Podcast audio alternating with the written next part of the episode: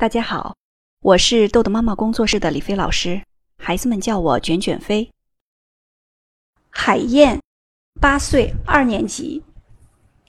孩子的问题，丢三落四比较严重，不会管理自己的物物品。举例说明啊。每天上学去戴的手套、帽子、杯子什么的，经常就丢了。有时想起丢在学校了，或者是课外班了，经常想不起落在哪儿了。带着足球出去踢，也忘了拿回家就丢了。第二天买又丢了，也不心疼。那家长的期望是每天能够自主的收拾和管理好自己的物品，爱惜自己的东西，不用妈妈当管家。那看到你的问题啊。呃，给妈妈的建议是，我们同样要用问题解决的方法，我们得先跟孩子讨论，让孩子自己想办法。我们怎么样能管理好自己的物品？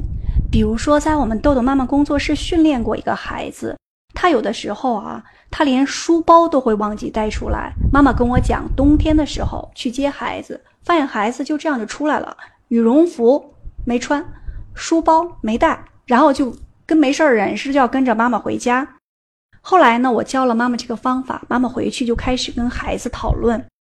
然后呢，孩子特别特别可爱，自己就想了一个方法。他说：“妈妈，我想一个方法，就像那个照镜子、照镜子的方法，就是回家前就放学的时候，我就想象着自己在照镜子，摸摸头、摸摸手、拍拍身、拍拍背。”摸头呢，其实就是检查冬天的那个帽子有没有戴，然后摸摸手呢，就是自己的那个手套有没有戴，然后呢，拍拍身就是羽绒服，拍拍背就是看看我的书包有没有背。然后每记得一项物品，妈妈回去之后就奖励孩子一颗红心。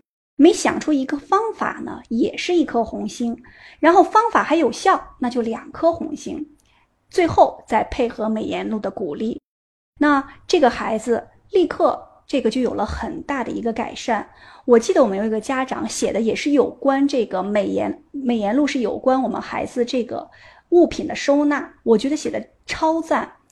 这个美颜录分享给大家是这么写的：今天放学回家，乐乐的笔袋整整齐齐的，铅笔五兄弟、橡皮两姐妹、尺子哥哥都在他们自己的家里，看着他们全部。在自己家里待得舒舒服服的，妈妈惊叹：“乐乐是怎么照顾好他们的呢？你是怎么做到的呢，我的宝贝？有没有发现这个美颜录写的很巧妙，对不对？首先，他把整个的这个美颜录写的有童话色彩，是铅笔哥、铅笔那个五五兄弟、橡皮两姐妹，还有尺子哥哥，很有童话色彩。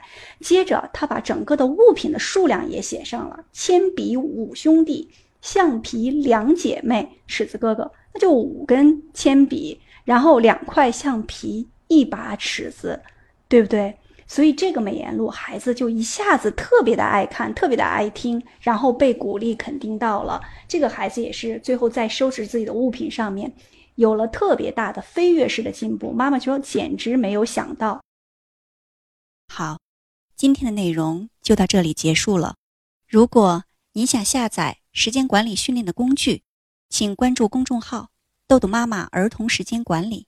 感谢您的倾听，我们下次再见。